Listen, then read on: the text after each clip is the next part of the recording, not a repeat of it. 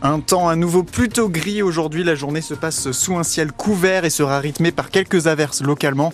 En fin de journée, le temps doit devenir plutôt sec. Côté température, 8 à 10 degrés pour le maximal du jour. On fait un point complet après votre journal. Le journal qui vous est présenté par Katia Lautrou. Bonjour. Bonjour Sébastien, bonjour à tous. Dossier polémique à Cherbourg, le fameux contournement ouest. Alors qu'une concertation publique est en cours jusqu'au 25 avril, l'ARSOC, l'association qui est pour, incite toutes celles et ceux qui partagent son avis à aller le dire. Hier, elle tenait son assemblée générale et elle a rappelé combien il était essentiel de s'exprimer, même si pour Jean-Pierre Kravzik, le président de l'ARSOC, cette consultation arrive un peu tard. Ah, le timing est un peu long. J'aurais préféré que la concertation ait lieu il y a déjà un an. On aurait bien avancé sur le projet, je pense, parce que là, bon, elle arrive dans une phase où les études ont démarré. Donc, euh, le conseil départemental avait mandaté un cabinet, EGIS, donc pour euh, accélérer un peu ces études, pour proposer à la population donc euh, un éventail de, choix de, de, faisceaux, parce qu'on repart sur des faisceaux, six faisceaux, ça me paraît important. Alors, les gens vont consulter ce gros dossier de 100 et quelques pages là, avec euh, des faisceaux qui vont être proposés et qui vont pas toujours correspondre à ce que nous on souhaite. Nous on attend le début des travaux, prévu en 2025 mais 2026. Et on maintient cette date de 2033 pour la réalisation, c'est important. Vous entendiez le, le chat hein, de Jean-Pierre Kravzik, président de l'ARSOC. Dans un communiqué, la France insoumise, elle, de la Manche, fustige l'idée hein, de ce contournement ouest.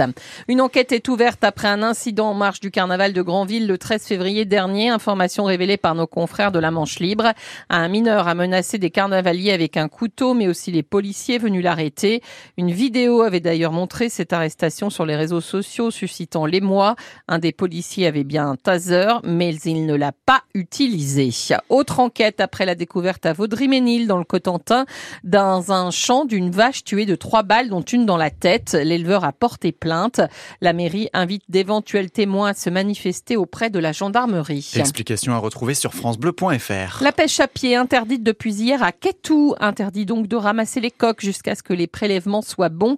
Il s'agit d'une contamination. La coordination rurale mène une action surprise depuis une heure à proximité de l'arc de Triomphe à Paris. Le syndicat agricole réclame des actes rapidement pour sauver 45% des exploitations en détresse financière. 13 interpellations ont eu lieu. Bonne nouvelle en ce 1er mars, la baisse du prix du gaz de 5%. Alors le tabac lui augmente entre 10 centimes et 1 euro et le RSA aussi désormais conditionné à 15 heures d'activité va passer de 18 à 47 départements. Les handballeurs cherbourgeois vont défendre leur cinquième place sur le terrain d'Angers ce soir. Angers qui est 14e, ce serait donc euh, possible. Hein. Et la JSC, d'ailleurs, l'une des meilleures défenses de Pro League, pourra encore compter ce soir sur sa paire de gardiens. Si Nicolas Gauthier, le titulaire dans la cage, fait souvent des merveilles, son remplaçant s'est aussi illustré la semaine dernière dans le derby normand, Anthony Rimbaud. Souvent dans l'ombre à vivre le match assis sur le banc, Romain Quatreveau n'a pas loupé son quart d'heure de gloire. Un peu de lumière au cœur d'un derby bouillant face à Caen. L'habituel remplaçant de Nicolas Gauthier a eu la main ferme et même la tête dure sur un tir viking. Trois arrêts déterminants en fin de partie. Romain Quatreveau a savouré l'instant. Je suis content de ma rentrée et j'ai pu aider l'équipe donc très bien. Peu importe que je joue 60 minutes ou 10 minutes ou une mi-temps, euh, je sais que je vais me donner à fond et je vais essayer d'aider l'équipe au maximum. Gratter des minutes quand le gardien numéro 1 a un coup de mou, ainsi va la vie de doublure.